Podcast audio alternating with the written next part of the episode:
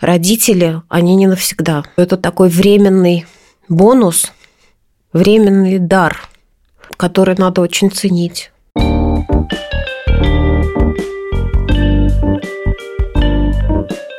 Здравствуйте, это подкаст «45+,» подкаст для современных женщин, которые собираются жить лет так примерно 100, сейчас находятся где-то в середине пути.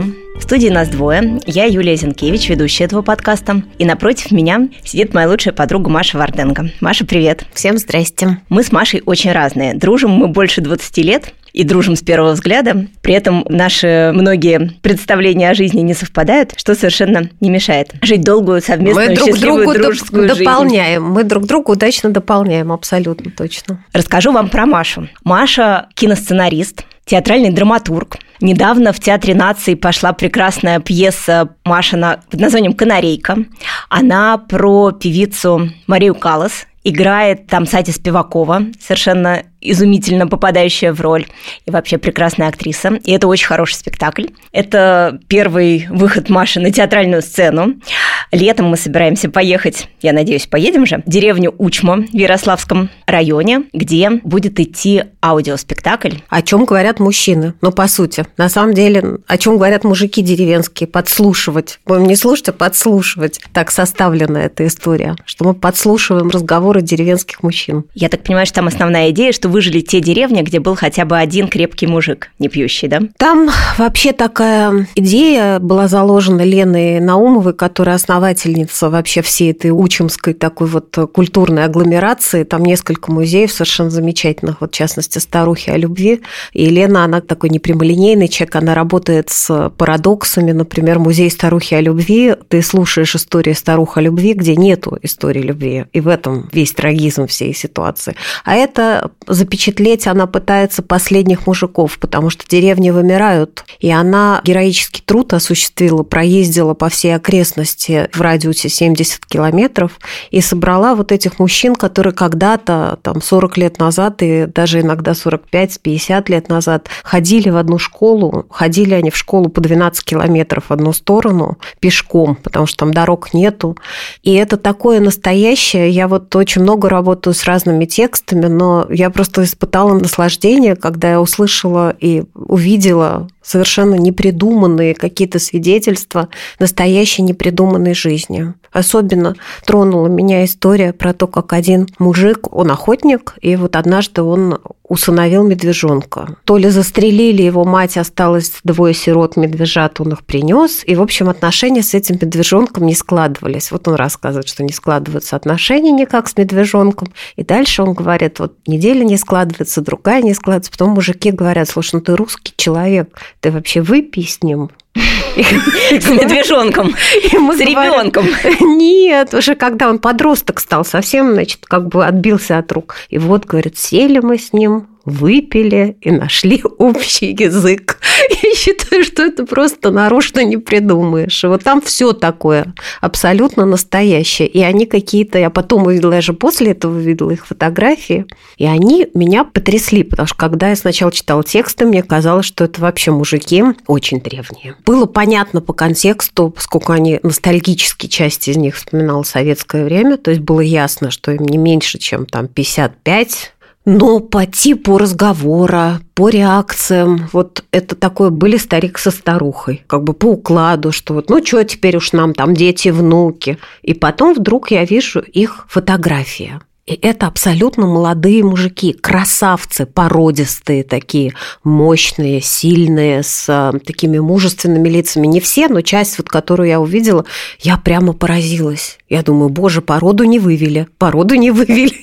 Ну, в общем, вы поняли, что Машка моя мастер историй. Давай расскажем, пока мы не перешли к основной теме, мы сегодня собрались, чтобы поговорить о родителях, но пока мы не вышли на основную дорогу, давай расскажем историю пьесы «Канарейка». И вообще, откуда взялась э, твоя история отношений с Марией Каллас? Это прекрасная история из интернета, которую, возможно, вы слышали где-то еще, но сейчас услышите первоисточник. У меня не... отношения с Марией Каллас у меня глубокие с детства, потому что я всю жизнь имела только одну мечту, я хотела петь, я хотела быть классической певицей, оперой оперной и имела до определенного возраста большие задатки в этом направлении.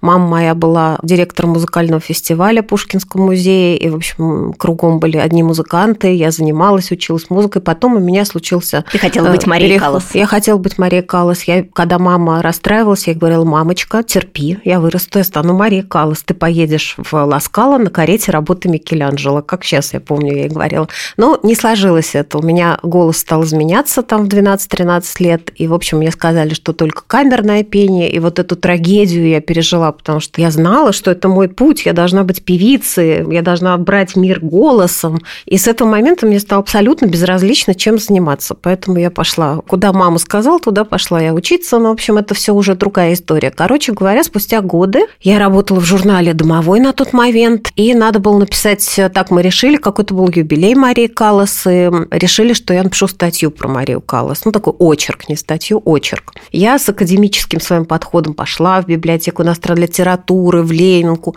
Я все почитала, я так много про нее знала. Но тут я насобирала всяких документальных материалов, которые за это время вышли в прессе, там воспоминания ее водителя, всякие интервью с ее домработницей Бруной, с какими-то женщинами, певицами молодыми, с которыми она проводила мастер-классы. Все это я пособирала тщательно и выстроила концепцию статьи, и вдруг я обнаруживаю, что все они говорили, что Мария Каллас писала письма. Вот я не могу нигде обнаружить эти письма, которые она писала Анасису и другим людям она писала. И потом я понимаю через некоторое время, что эти письма, они, видимо, будут изданы через то время, которое еще не пришло. То есть они должны быть изданы через 50 лет после ее смерти, кажется, вот так вот. И эти 50 лет еще не настали на тот момент, когда я писала статью. А у меня все так готово, концепция моя готова, уже все свидетельства, такой документальные всякие материалы, и прямо пропадает, пропадает труд мой. Ну что делать? Делать нечего. Я решила, что не тряхнуть ли мне стариной и не написать ли мне самой письма Марии Каллас Анасису. И дело в том, что поскольку я очень много про нее знала, и я Мария уже... Каллас, псевдоним Варденга. Вот, Мария Каллас Варденга, да. И я написала эти письма. А как я написала эти письма? Я их написала, в тот момент я была очень чудовищно влюблена. То есть не просто влюблена, я была в состоянии несчастной любви, такой вот большой и несчастной. То есть мы любим друг друга, но вместе мы быть не можем. Э, Уже дело близится к разрыву, человек не свободен, надо заканчивать историю, сил заканчивать историю нету, все болит, душа болит. И я решила, вот думаю, я напишу письма, как я пишу от имени Марии Каллас Анасису, а на самом деле я напишу человеку, которого я люблю, от как будто это вот он прочтет эти письма, он все поймет, как я чувствую. И так я и сделала. И письма эти поимели совершенно фантастический успех. Фамилия твоя стерлась, я так понимаю. Да, да, никто... Под этим текстом. Причем я дала подсказку читателям, я была честная. Я написала, что вот, вот эти вот письма я привожу. И в конце была такая маленькая ремарка, что письма Мария Каллас сожгла сразу по написанию. То есть внимательный читатель понимал, что это розыгрыш, что это Черубина да Габриак и разные другие литературные розыгрыши. Но эта ремарка потерялась в пути, а Мария Каллас успела а подра... попал в интернет. подрасти. Это был примерно 2003 год. Прошли годы, и вдруг, значит, мой папа звонит моей маме. Нет, мне звонит со словами, что нашлись письма Марии Каллас. Ты представляешь себе? И какая она оказалась литературно одаренная. Это потрясающе, как она пишет, какой слог, какой дар. И присылает мне, значит, по интернету эти письма. Он говорит, тебе должно быть интересно, ты же ее всю жизнь любишь, всю жизнь ты ее боготворишь. А поскольку я очень много всего за жизнь написала, и я это поняла только что, вот буквально недавно, что я очень много всего написала, то есть я уже забыла давным-давно, что я написала. И вот маразм мой дошел до такой степени, что я открываю присланный папой моим текст, и думаю, редактор-то какой хороший. Называется «Письма из тишины». Первое, что я думаю. Потому что если бы я была редактором, думаю я, я бы тоже так назвала. Она же голос потеряла. И дальше с интересом я читаю все эти письма. Неплохой текст, да? И с каждой строчкой, это единственный раз в жизни, я думаю, с каждой строчкой я наполняюсь гордостью. В смысле, я думаю, боже, вот я недаром чувствовала, что она какой-то очень близкий мне человек. Она прям пишет, как душа моя говорит. А главное, это так талантливо и ярко, и какой у нее дар литературный. Вот все-таки талантливый человек, он талантлив во всем. Ну, когда я это дочитываю, я думаю, да, вот недаром я ее боготворила, несу я этот текст маме. Мама моя собирала всегда мои публикации, в отличие от меня. Она, значит, на меня посмотрела очень странным взглядом и говорит, Машуня, откроем-ка папочку. Она открыла папочку и показала мне вырезку из журнала «Домовой» за 2002 год. Там было написано «Мария Каллас. Письма из тишины». Мама говорит, ты не узнаешь этот текст? Я говорю, нет. Мама говорит, это же ты написала его. И тут я вспомнила всю эту историю. Я думала, что это конец истории. Сам поразительное две было вещи в этой истории. То, что, во-первых, благодаря этим письмам я реально исцелила себя от любви, потому что я высказала этому человеку, в котором я уже не могла приблизиться, потому что встретиться мы не могли уже, мы расстались. Всю боль моего сердца, и так вот я выплеснула это, что мне стало гораздо легче, я как бы освободилась, я эту боль родила. Во-вторых, прошли годы, и вот случилась история с театром нации. Он обратился к теме Марии Каллас, и тут письма из тишины пригодились. Если совсем не похоже на этот текст, это вообще другая... это очень да. хороший спектакль. Да, да.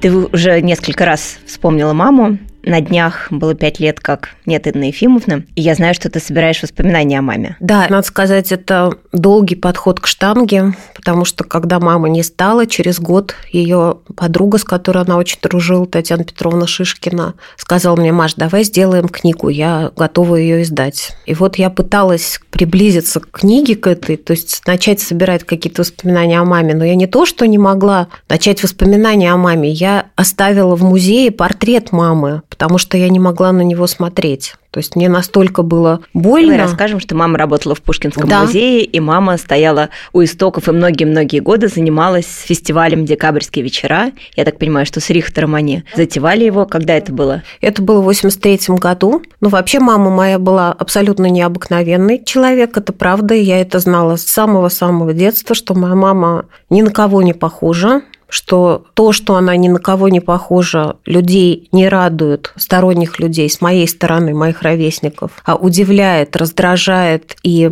не вызывает никакого сочувствия, как правило, потому что мама не соответствовала традиционному образу мамы. То есть это не была мама, которая занята созданием домашнего тепла. Это была мама, которая жила свою яркую жизнь, внутреннюю, очень напряженную, которая была всегда устремлена к поглощению нового, узнаванию, знакомству и расширению своих горизонтов. Ее самая любимая была фраза Боже мой, на свете еще столько всего интересного. Мама моя сказала уже на смертном одре. Это, кстати, характерно, потому что мне когда-то Танина Гуэра рассказал, какая была последняя фраза Филини вообще. Его последняя фраза была «Если бы я мог влюбиться еще хотя бы один раз». А вот моя мама сказала, Господи, на свете еще столько всего интересного. Ей все было интересно. Она бесконечно читала книги, узнавала, ходила в театр, в кино, слушала музыку в основном, общалась с бесконечным количеством разных интересных людей. Конечно, в совместной жизни,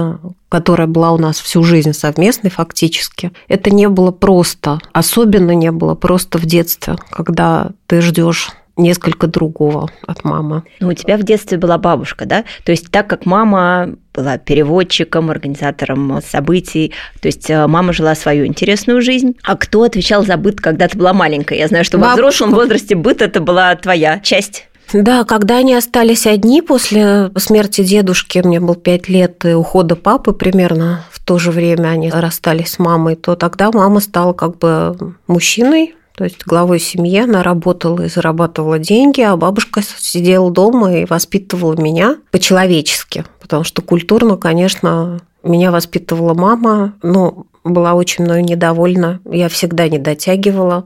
Мне все было недостаточно интересно, я недостаточно стремилась к знаниям, я недостаточно хорошо учила французский язык, я не хотела учить еще итальянский язык, я не хотела заниматься фортепиано так, как мама хотела, чтобы я занималась. То есть отлично мама тобой занималась, просто не котлетами на тарелке, да. а э, Мама французским языком, да, со мной занималась французским языком, я пряталась от нее под рояль и рыдала. Но поразительно другое другое, что мама со мной занималась, бабушка со мной разговаривала по-французски, мама со мной занималась, И она бросила это дело на стадии трех мушкетеров. Мы с ней прочитали трех мушкетеров, когда мне было, по-моему, лет 13, может быть, 12. После этого мама сказала, я больше не могу, я это выдержать не могу, потому что я сопротивлялась, я орала, плакала, забиралась под рояль. Но когда я поступила в университет, у меня французский был второй язык. Я его не учила вообще. То есть я пришла, походила. База была хорошая. И потом я сдала госэкзамен. То есть выяснилось, что, в общем, мама со мной все выучила, но еще с учетом филологической подготовки. У нас э, с Машей абсолютно противоположные сценарии общения с мамами, потому что у нас э, мама глава семьи, она глава клана, и мы всегда под присмотром, у нас всегда там три блюда и компот, и дети выгуленные и так далее. То есть мама именно очень занималась, ну, не только образованием, но в том числе домом. А вот у вас в доме было ну, заведено наоборот, что ты, понимая уникальность своей мамы, обеспечивала ей комфорт и возможность э, жить в книгах. Я не думаю, что я это сознательно делала. Просто так делала моя бабушка, а потом стало ясно, что ну, мама не умеет и не любит, ей это все мучительно, а я любила готовить, например. И я это обнаружила в себе лет в 12, что мне это ужасно нравится, готовить вообще. Маму приводила все это в ужас. Я помню, что она мне сказала, как можно тратить свою жизнь. Я, например, очень хотела научиться вязать. У меня бабушка не умела вязать, мама не умела вязать, никто. Бабушки у подъезда, я помню, тебя научили. Да, да. Я садилась к бабушкам у подъезда, я выучилась сама вязать, потом выучилась готовить у бабушки. И меня мама все время спрашивала, боже, неужели тебе не жалко жизни на эту ерунду? Зачем ты на это вот жизнь кладешь? А мне было ужасно, ужасно мне это все нравилось. Я читала какие-то книги, я помню в детстве еще такие «Хорошая мама», или у меня была радиоточка около кровати, меня укладывали, и когда уходила бабушка, меня уложившая, я тихонько включала радио, а там была передача «Взрослым о детях». Конфликт с ребенком начинается с нежелания взрослого встать на его позицию. И вот я, значит, училась себя воспитывать. Это было так смешно. Я не знаю, я вижу, что теперь уже взрослыми глазами, читая разные умные книжки, я обнаруживаю, что ребенок всегда заполняет те лакуны, которые которые в семье оказываются незаполненными. Например, в семье, где не хватает мужского начала, мальчик начинает выполнять вот эту функцию. Это происходит совершенно автоматически. Поскольку у меня бабушка начала очень сильно болеть, когда мне было 13 лет или 12, ну вот я как-то пыталась восполнить.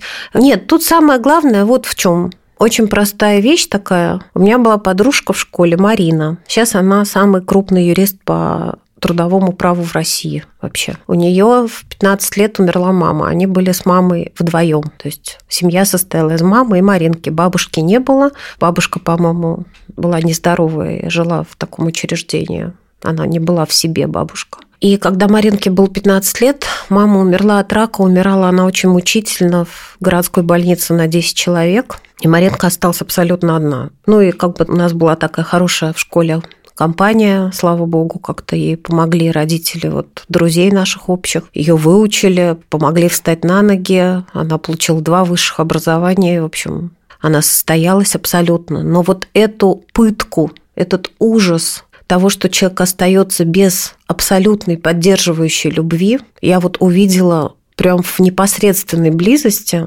очень рано. И я очень рано поняла, что родители это не навсегда. Я это поняла не умственным образом, потому что умственным мы же все это понимаем, что родители уходят раньше детей. Ну, как бы аксиома э, в 99%. Но когда я это увидела наяву, что это значит? Что вот ты остаешься без поддерживающей любви, без той любви, которая принимает тебя абсолютно всю, со всеми твоими болезнями, истериками, комплексами, некрасивостями, несостоятельностями, неуспешностями, которая ничего не ждет. Вот та любовь, которая описана в послании к Коринфянам, ничего не требует, любовь все прощает, всему верит, на все надеется, никогда не перестает и так далее по списку.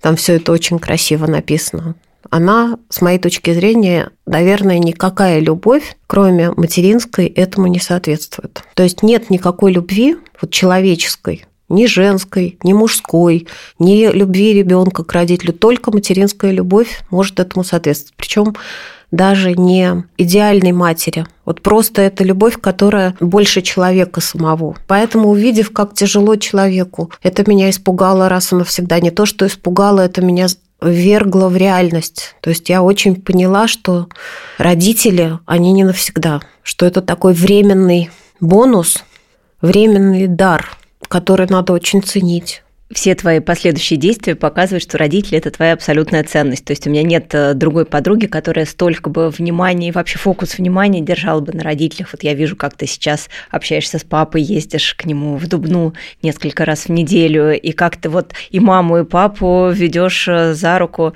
и поддерживаешь. Ну, то есть это действительно для меня пример и восхищение. Это редкость, ну, то есть это твоя абсолютная ценность на протяжении всей жизни. Наверное, все таки никуда не уйдешь от того, что, наверное, если бы у меня было много детей, большая семья, другая, мое внимание было бы рассеяно, но поскольку у меня всего одна дочка, и на сегодняшний момент она выращена, отдана даже замуж уже, у меня нет братьев и сестер, и у меня нет другой семьи. Вот я так думаю, с этим еще связано. Я не хотела бы преувеличивать какую-то свою щедрость дочернюю. Но факт состоит в том, что чем дальше я живу, тем больше я люблю своих родителей. То есть моя любовь, она вот к ребенку. Ты же, когда он рождается, все почему-то думают, я так думала, во всяком случае, вот мой опыт был такой – Почему-то в литературе вот так читают. Значит, ты рожаешь, мучаешься, мучаешься, мучаешься, потом ты видишь комочек, и необыкновенная любовь, все вообще проникающее заполняет твое сердце. Ничего Что, подобного не я не испытывала абсолютно. А я так мечтала с дочкой познакомиться, я ее так ждала. И когда уже наконец мне ее выдали, вот она родилась, и мы с ней познакомились, это было вот действительно такое искрящееся счастье. У меня было по-другому совсем, потому что мы расстались с отцом моего ребенка в процессе моей беременности. Я была в большой травме, я была в большой обиде. Когда родилась Люша, я посмотрела на нее, и это был вылитый Коля, ее отец. И я ужаснулась, я подумала, господи, как же мне снять вот этот барьер? И потом я поняла, как? А как? Вот чем больше ты отдаешь, тем больше ты любишь. Вот чем больше ты вкладываешь, тем больше ты любишь. И точно так же именно поэтому родительская любовь самая сильная в мире, потому что нет людей, которые больше отдают тебе, чем родители. У тебя была принимающая мама, помимо того, что ей не хватало твоего французского и погруженности там в историю искусства, она тебя принимала абсолютно? Моя мама обладала некоторым набором совершенно уникальных свойств. Например, она никогда меня ни о чем не спрашивала. Я помню, у наша общая подруга Лена, не буду ее говорить фамилию, у нее был очень тяжелый период в жизни, когда она разошлась с мужем, она оказалась без работы, собиралась, видимо, уезжать в другую страну. В общем, у нее был такой вот период ужасный совершенно. И мы с тобой разговариваем о ней, и ты мне говоришь, Ленка страшно обижается, что ты ее ни о чем не спрашиваешь. И я поймала себя на том, что вот это мамино свойство бояться спросить, чтобы не сделать больно. Оно перешло на меня. Я им заразилась. Я очень боюсь спросить, чтобы случайно не попасть во что-то больное. В этом наша с тобой разница. Я уверена, что людей надо спрашивать, что им надо выговориться для этого, им надо дать возможность проявить какой-то Дать возможность выговориться, это да. Так для того, чтобы человек захотел выговориться, не обязательно спрашивать. Вот в чем вопрос. Суть в том, что моя мама меня никогда ни о чем не спрашивала, но она при этом все знала. абсолютно знала и все понимала. То есть она могла вот так вот походя как-то сказать такую ремарку в воздух. Например, я помню в какой-то очень такой тяжелый для меня момент мама вдруг сказала, ты знаешь, иногда отрежешь и легче. Все. Никогда она не лезла. Она вообще была очень закрытый человек. Я не помню, чтобы мы с ней как-то откровенничали по-женски. Это было какое-то совершенно другое общение. Как сказала Люша, бабушка была человеком высшего порядка, и с ней в этом смысле было интереснее и тяжелее. Это абсолютная правда. То есть э, невозможно было представить с ней бытовой разговор. Невозможно было представить, что ты обсуждаешь свою ли личную жизнь или получаешь советы по этому поводу от нее, или обсуждаешь... Ну, она как-то комментировала твоих ухажеров? Она кого-то принимала, кого-то нет? Да, она очень любила вот моего погибшего друга Юрочку, который ее обожал. Надо сказать, что она любила моего вот мужа, бывшего Олега, очень любила. У нее довольно точные были реакции, но я думаю, что есть такая фраза, я где-то ее услышала, мудрейшая. Сказано в ней, что голосом матери с нами говорит ангел-хранитель. И чем больше я живу, тем больше я понимаю, что это удивительная правда. То есть вот мать всегда чувствует, кто сделает ее ребенку больно. Она даже не всегда может это объяснить рационально. Я это по себе знаю. Я смотрю на то, как я реагирую на каких-то приятелей своей дочки, друзей или подруг. И я просто вижу, что я реагирую очень четко на опасность для моей дочки очень сразу и очень безошибочно. Давай вспомним несколько каких-то историй про твою маму. Твоя мама вообще человек знаменитый. Мои родители, когда мы с тобой подружились, сказали, ну как же, Инна Ефимовна Прус, конечно, мы ее знаем, мы в очереди в консерваторию за билетами всю юность там вместе простояли, но у них большая разница в возрасте, но она была организатором этих очередей, известная на всю Москву была любительница музыки. Вспомни несколько каких-то вот своих главных воспоминаний, что вы делали вместе? Мое такое главное воспоминание, вообще связанное с мамой, это как мама слушает музыку. Это вот странно, но это так. То есть вот она с детства, еще когда у нас была совсем плохая техника, проигрыватель с виниловыми пластинками, у нас была огромная коллекция, которую за два года до маминой смерти мама подарила. И неизвестно, куда она делась, вообще не знаю, у кого она. Мама ставила это на старенький проигрыватель, и она требовала абсолютно поглощенного слушания. И почему-то это у меня так перекликается с тем, как она мне сделала такой царский подарок последний на день рождения. Она подарила мне билеты на концерт Соколова Григория, пианиста выдающегося. Он всегда давал до войны один концерт в э, Петербургской филармонии, откуда он из Петербурга родом. И мы поехали. Вместе и с мамой? Вместе. Мы поехали на шикарном поезде «Красная стрела». Мы пошли в филармонию, мы слушали потрясающий концерт. И мама сказала мне, вот запомни, вот это и есть счастье. И когда мы ехали обратно, я проснулась первая, и я смотрела так, как мама встает и одевается, и я смотрела на нее, и я думала, я хочу в 85 лет утром, без макияжа, без подготовки, выглядеть вот так. Мама была наполненной, всегда наполненной какими-то смыслами, музыкой, книгами, чем-то, о чем она думала. И я посмотрела на маму, я ее сфотографировала, у меня есть эта фотография. И я маме сказала, мамочка, я хочу с тобой дружить. Вот, потому что я подумала, что, наверное, за всю свою жизнь я не встретила человека, которого я никогда бы не могла перерасти.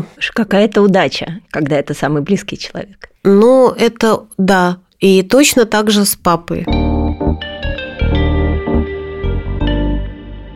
Машин папа – это любимый мой человек, король Генрих Веселый. Давай расскажем про папу. Папа – физик, поэт, переводчик, и он уникальная такая личность, уникально жизнерадостный. Переводчик, ремарка, лимериков с английского. Да, он переводчик юмористической английской поэзии, потому что кроме лимериков, например, он сделал целый перевод всей матушки Гусыни, которая по э, много раз издавалась, и по отзывам критиков она никак не хуже, чем переводы Маршака, в некоторых случаях лучше. Он переводил Огдена Нэша, он переводил разных других э, поэтов, которые писали такие юмористические, такая поэзия английская, такая очень типическая. Он не только с английского переводил, он с грузинского переводил и получил даже какую-то премию за лучший перевод с грузинской поэзии, с грузинского знает, языка. грузинский, он из Тбилиси. Да, он из Тбилиси, жил до 33 лет в Тбилиси, потом он страшно влюбился в мою маму, и ради моей мамы он переехал в Москву. А фамилия ваша, она какого происхождения? Польская, это польская фамилия. Это фамилия моего дедушки. Людвига Войцеховича Варденко. Я знаю, что вас только трое, да, с такой фамилией? Да. Твой папа, ты и дочка. Да, раньше нас было много, но когда случился в Грузии Комсохурдия, то там стали под девизом «Грузия для грузин» выселять всех и резать. И папин брат двоюродный его забрал корабль, и они уехали в Грецию, потому что у него жена была гречанка, и есть они сейчас живут в Греции. В России только мы втроем, поэтому мы очень бережем свою фамилию, под названием Варденко. И свою маленькую семью. И свою маленькую семью, да. Папа в Дубне, ты в Москве. Я знаю, что у вас с дочкой налажены регулярные поездки. То есть папу вы не оставляете. Сколько сейчас папе лет? Папе 89 лет. В этом году, вот в этом, надо видеть Машиного папу. Он высокий, седовласый красавец, любитель женщин и любимец женщин. Да, последний комплимент папа получил от Люшиной подружки. Люшина подружка, которой тогда было 15 или 16 лет, вздохнула и сказала мечтательно, «Жалко, Лена, что твой дедушка не твой папа, а то бы я в него влюбилась». Но я так понимаю, что в вашей семье все-таки у дедушки роль в том числе Илюшиного папы. То есть это та мужская фигура, которая вообще присутствовала. Да, папа очень мужчина. во всех смыслах слова. У нас были разные, очень разные периоды в жизни, потому что... Концу... Можем рассказывать про то, что вы 6 лет не общались? Да, мы 6 лет не общались один раз. По неизвестной причине? Нет, почему по вполне известной причине. Папе не понравилось, как я с ним разговаривала. И в другой раз мы не общались, по-моему, три года. Но папа этого не помнит. Вот прелестность папиного характера и типа личности, он очень жизнерадостный и такой очень жизнелюбивый человек. Его память изглаживает ужасы жизни и тяжелые моменты жизни. Например, недавно мы с ним шли в Дубне, и мы перебирали какие-то фотографии на этих фотографиях была бабушка тбилисская, которой папе пришлось забрать, когда началась война в Грузии. И мы продали наш дом за 10 тысяч долларов в центре Тбилиси, потому что была война, и бабушка мерзла. В 94-м, что ли, это году началось. Он перевез к себе, значит, бабушка, папина жена, которая была очень неуравновешенная женщина, очень хорошая, но она была, конечно, глубоко больной человек. Она пережила три инсульта. И мой папа, Бон Виван, жуир, любитель женщины жизни, три раза ее полностью самостоятельно восстанавливал после инсульта. Он ей делал еду, он с ней делал зарядки, он с ней учился говорить, учился ходить. Это было до их знакомства с твоей мамой? Это его третья жена, это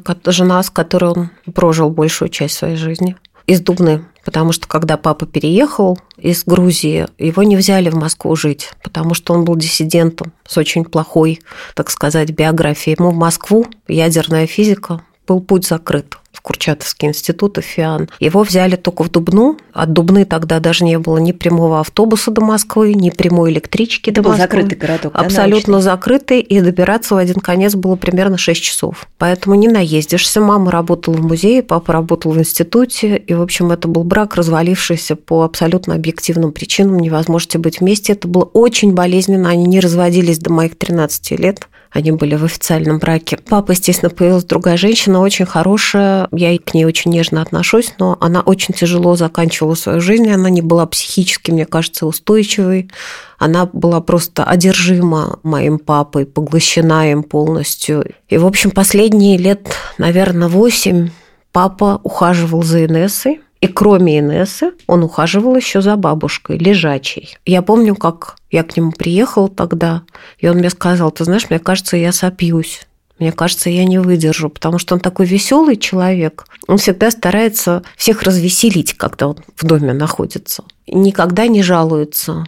Ну, надо себе представить, то есть лежачий человек, больной, психически не очень устойчивый, старая мама, которая ненавидит эту жену, жена, которая ненавидит эту маму, борется за внимание папы. Кругом самый такой разгар перестройки, ни копейки денег, никаких продуктов. Вот это вот он выдерживал в течение 9 лет или 8. Потом умерла Инесса, потом умерла бабушка. И мне кажется, что он отработал свои грехи, если так можно сказать. Если вот у него какие-то были человеческие какие-то грехи, то он их искупил вот абсолютной степени.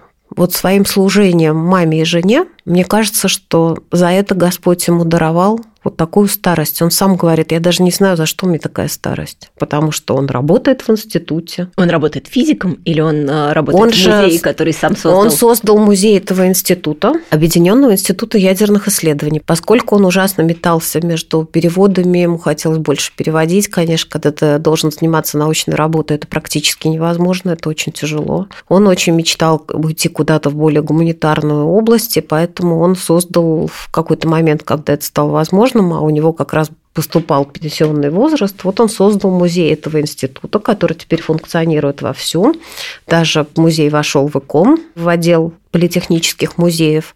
И папа очень проводил конференцию в Дубне, то есть он его создал, и он является его куратором до сих пор, и он делает всякие конференции, доклады, он пишет статьи. Летает в Японию на конференции, Но в Японию же. он летал на конференцию, да. Недавно даже. Это в девятнадцатом году было, да. Я считаю, что папе это было даровано за то, что он вот так вот поглощенно ухаживал за мамой и женой в таких адских условиях, потому что ад, как сказал папа, знаешь, все это такая ерунда, вот техническая сторона вопроса, то есть мыть, готовить. Папа, кстати, прекрасно готовит, все умеет делать. Да что У него золотые руки, да.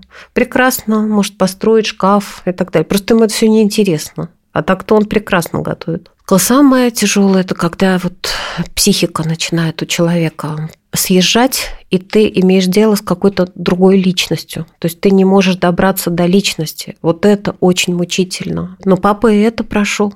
Поэтому я считаю, что он заслужил свою счастливую старость в этом возрасте. Каждый день это подарок. Папа работает в музее. У него прекрасная дочка Маша, прекрасная внучка Люша, прекрасная собака Буся. А еще папа, сейчас я знаю, что пишет стихи про собак. Объявляем на весь подкаст, что мы ищем издателя на эту книжку. Да, это, это веселые стихи о друзьях разных пород. Это как бы стихи о разных породах собак, смешные. Мы собираемся сделать книжку. Мечтаю, чтобы Леночка нарисовала иллюстрации. Не знаю, как она защитит диплом, выйдет замуж и будет рисовать нам иллюстрации. Мы так мечтаем что она нарисует иллюстрацию. В семье все в деле. Да, да, все в деле, все в деле. Стихи с внучки, картинки да. собак. Ну, конечно, если бы мы не приезжали каждый раз, вот папа иногда гуляет со мной, он раньше говорил так, я вообще никогда не хотел семью, я никогда не хотела жениться. При этом он женился три раза. Ну, вот так случилось. А было принято жениться. У моей приятельницы папа женился шесть раз, потому что был порядочным человеком. Влюбился, женился. Не поэтому. Просто папа говорил, что у него был роман с его одногруппницей, его первой женой, и она была круглая сирота. У нее расстреляли родителей. Какого года рождения папа? Папа 33-го. У нее расстреляли родителей, и ее взяла тбилисская тетя по папе. И, ну, как-то грешно было. Ее очень любила бабушка, и папа на ней, собственно, женился. Это тетя Ирочка, мы вот к ней ездим до сих пор. Очень это папина первая жена. Они очень близкие люди. Все равно в этом есть ужасная грусть. Папа говорил мне честно, что он никогда не хотел жениться, никогда не хотел детей. Он мне говорил, я иногда думаю, боже мой, если бы жизнь делала со мной то, что я хотел. И я когда иногда теперь думаю о том, что от тебя бы могло не быть, и я думаю, боже, какой Ой, как ужас. мне понравились, папа же твой мастер тостов, как мне понравились тосты на твоем дне рождения, как он вообще гордится и любуется. Ну, теперь. Жизнь умнее наших ожиданий. Жизнь умнее наших ожиданий, да. И она ломает наши модели, которые мы себе придумываем, это точно. Ну, получается, что у тебя родители из одного теста.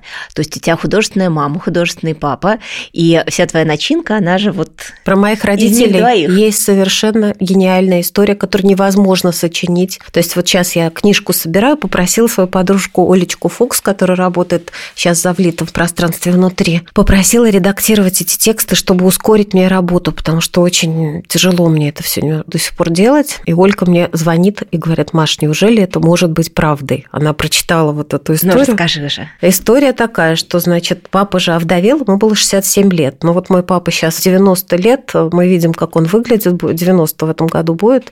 Значит, 67 лет он был мужчина в самом расцвете лет и красоты. Поэтому мы однажды гуляем по набережной, и у меня много приятельниц было, в Дубне. Моя приятельница Ольга Тычинская такая совершенно чудесная учительница музыки, она, кстати, учитель фортепиано.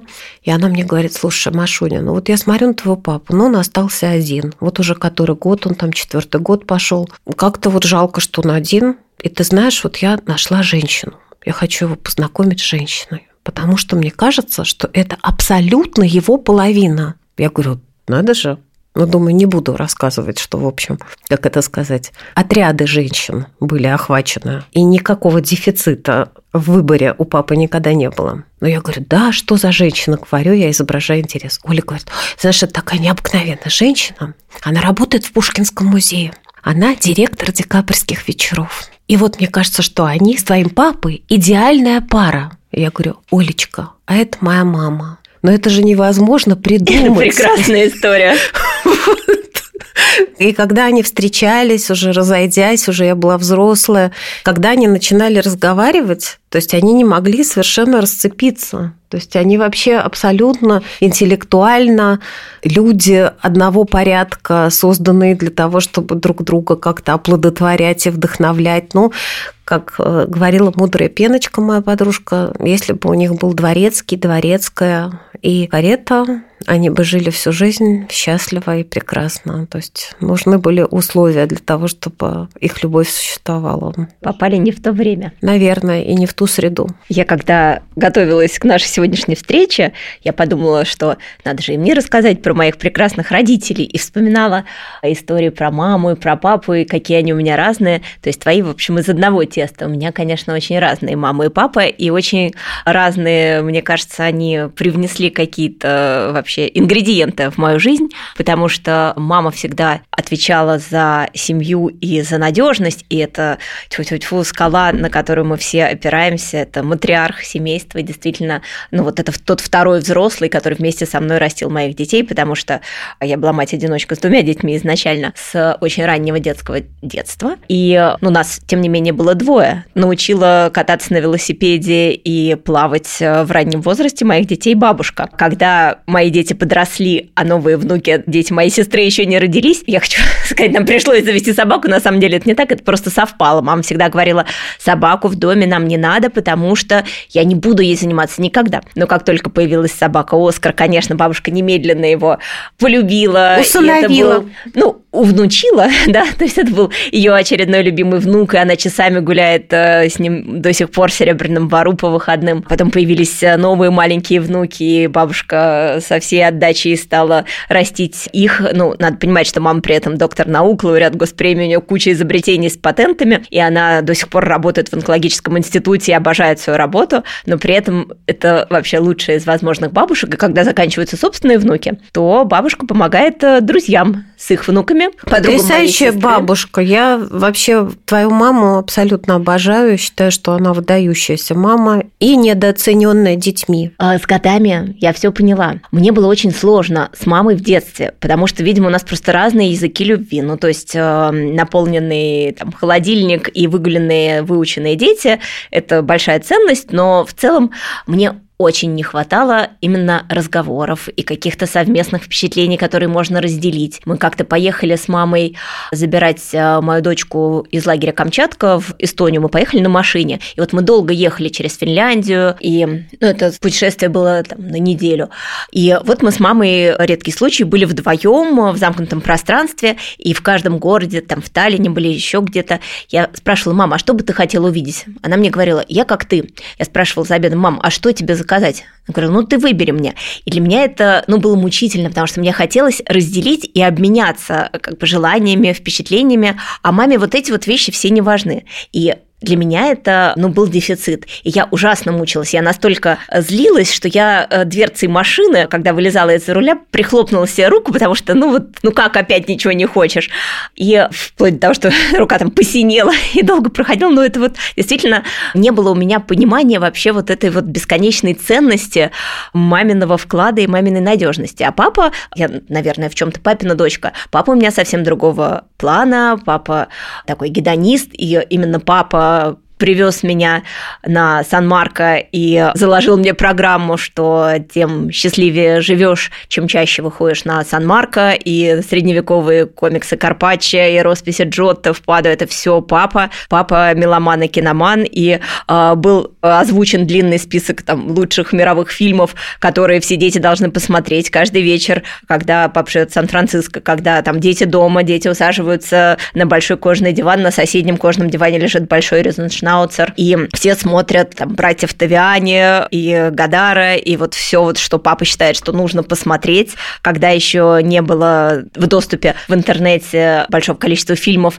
то папа внуку Боря записал на выносной диск вот всю вот эту вот коллекцию, переписывая там с каких-то кассет, что это нужно посмотреть. Вот это вот все от папы. И для меня вот это был какой-то вот понятный язык коммуникации, потому что, ну вот разделить впечатления, это вот, эм, ну для меня огромное вообще важность, но с годами стало понятно вообще, что моя мама – это действительно тьфу-тьфу, наша стабильность и чувство защищенности. И, конечно, я очень счастливая дочь. У меня молодые родители, если можно так сказать, потому что они меня родили в 22 года, им сейчас 68, и вовсю мама работает, функционирует. Это большая удача, и я никогда не была в роли э, взрослого в семье, ну, до последнего, наверное, времени, потому что всегда в этой роли была мама, и в детстве нас не заставляли, и вообще не было идеи, что на кухне можем мы с сестрой что-то делать или там за уборку отвечать, потому что у мамы была концепция, ну это вы еще в жизни успеете, вы давайте учитесь. Кажется, что это, ну это как воздух, но это вот есть и есть, это не замечаешь, а потом ты понимаешь, что это на самом деле бесконечное количество вложения там часов, э, любви, и, конечно, это суперценность. Так что я, конечно, очень счастливая, и у меня есть ощущение, что мама и папа очень разные, очень по-разному за спиной. Да, это страховка, на которую всегда можно падать. У нас обычно в конце гости дают три совета. Расскажи, что бы ты посоветовала в плане общения с родителями. Ой, я абсолютно не сторонник советов, потому что мне кажется, что каждый человек вырабатывает что-то свое в ходе жизни, э, как-то пристраивается к действительности. Я бы скорее какие-то вот важные рэперные точки, которые внутри меня сформировались в подходе к общению с родителями, и которые позволяют эти советы самому себе выработать. И первое из этих правил – это что родители не навсегда. Понимание того, что родители не навсегда, позволит тебе правильно сформировать угол зрения и правильно оценить масштаб, взвесить издержки и приобретение от сложности как бы, общения с родителями.